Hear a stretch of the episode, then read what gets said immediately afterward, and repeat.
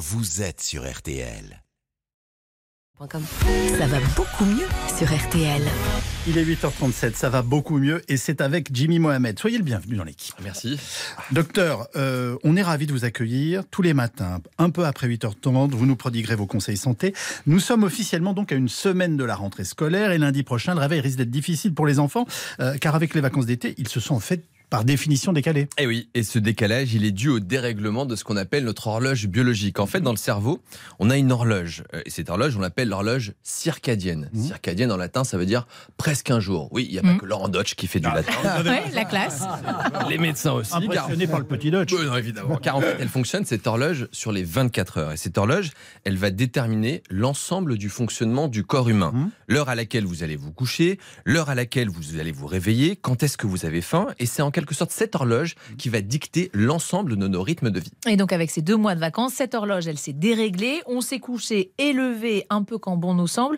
Elle s'est en fait calée sur un nouveau rythme. Exactement, un peu comme lorsque vous voyagez avec le décalage horaire. Il va donc falloir se recaler. Alors classiquement, on propose de décaler l'heure du coucher et du lever de 20 minutes tous les soirs pour finir par arriver à la bonne heure. Normalement, en six jours, vous allez pouvoir décaler les enfants et aussi les parents de deux heures pour finalement arriver pile la veille de la rentrée à la bonne heure. Dites-moi, pour les ados qui se seraient vraiment énormément décalés et couchés très tard, voyez, on en connaît certains, euh, on, imagine qu'il va falloir employer les grands moyens. On, les couche tôt d'emblée. Vous parlez de Philippe Cavrier Oui, c'est mon ado le plus difficile. Effectivement, alors c'est ça. Ça peut être un peu brutal, mais si le décalage est trop important, eh bien, il va falloir plus d'une dizaine de jours pour retrouver la bonne heure. Donc à six jours de la rentrée, c'est trop tard.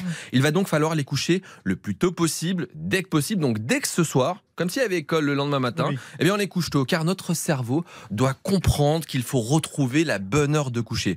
Au début, ils vont pas être très contents. Non. Vous dites c'est la faute du docteur Jimmy Mohamed, mais c'est pas grave. Mais il va finir par s'habituer à ce nouvel horaire. Bon, on les couche tôt, on les lève tôt aussi pour qu'ils soient euh, plus fatigués et qu'ils s'endorment plus facilement. Et oui, hein. c'est certainement le conseil le plus important. On les réveille tôt le matin, vers 7h30, et on n'hésite pas d'utiliser plein de stimulations sensorielles. On ouvre les rideaux pour mmh. la lumière, ça va stimuler la vision. On met de la musique, on écoute la radio pour lui. On prépare le petit déjeuner avec des tartines grillées pour stimuler l'odorat. Tout ça, ça va permettre au cerveau de comprendre qu'il faut se réveiller et de se mettre en route en toute douceur.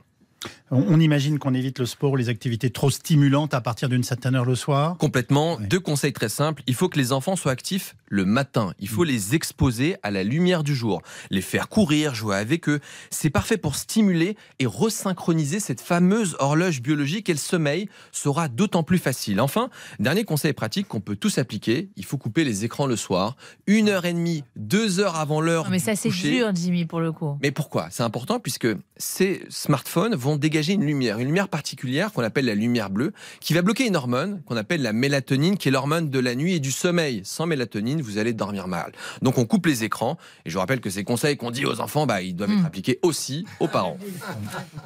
Bon, ben merci, euh, bah docteur. On vous retrouvera donc chaque matin, hein, c'est ça, euh, aux alentours de 8h35, 8h37 euh, pour. Horloge circadienne. Pour nous deux. Ben voilà.